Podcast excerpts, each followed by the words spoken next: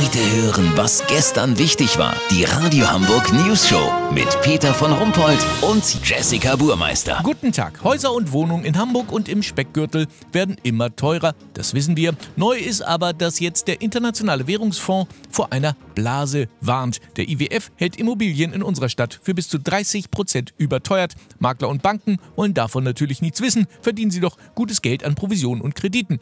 Olli Hansen ist in Elmshorn bei einer jungen Familie, die ihre Traumimmobilie dennoch gefunden haben will. Olli, hat Familie Arglos zu viel bezahlt? Überhaupt nicht, Peter.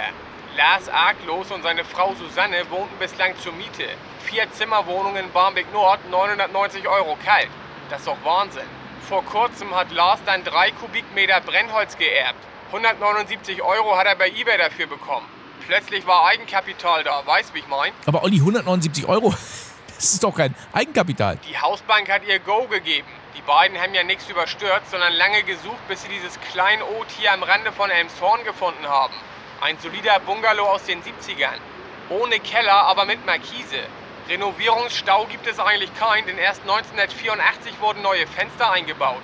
1991 ist der Öltank erneuert worden und auf dem 71 Quadratmeter Gartenstück steht ein Gasgrill, der keine fünf Jahre alt ist. Wie geil ist das denn bitte?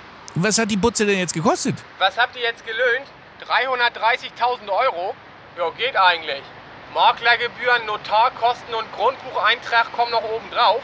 Alles zusammen nochmal 30 Mille. Ja, nützt ja nix. Peter, paar Kleinigkeiten sind doch noch zu machen, höre ich grad. Wände sind feucht und Asbest im Dachstuhl.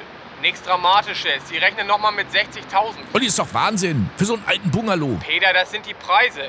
Die beiden haben ja sichere Jobs. Sie trägt Zeitung aus und arbeitet 20 Stunden beim Bäcker.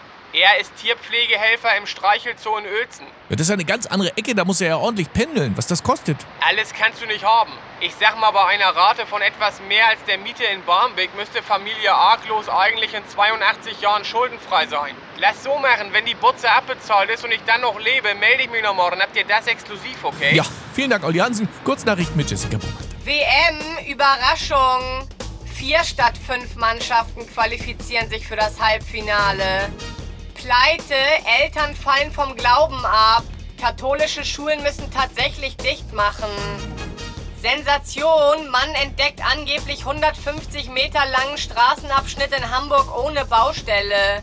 Das Wetter. Das Wetter wurde Ihnen präsentiert von Streichelzoo Uelzen.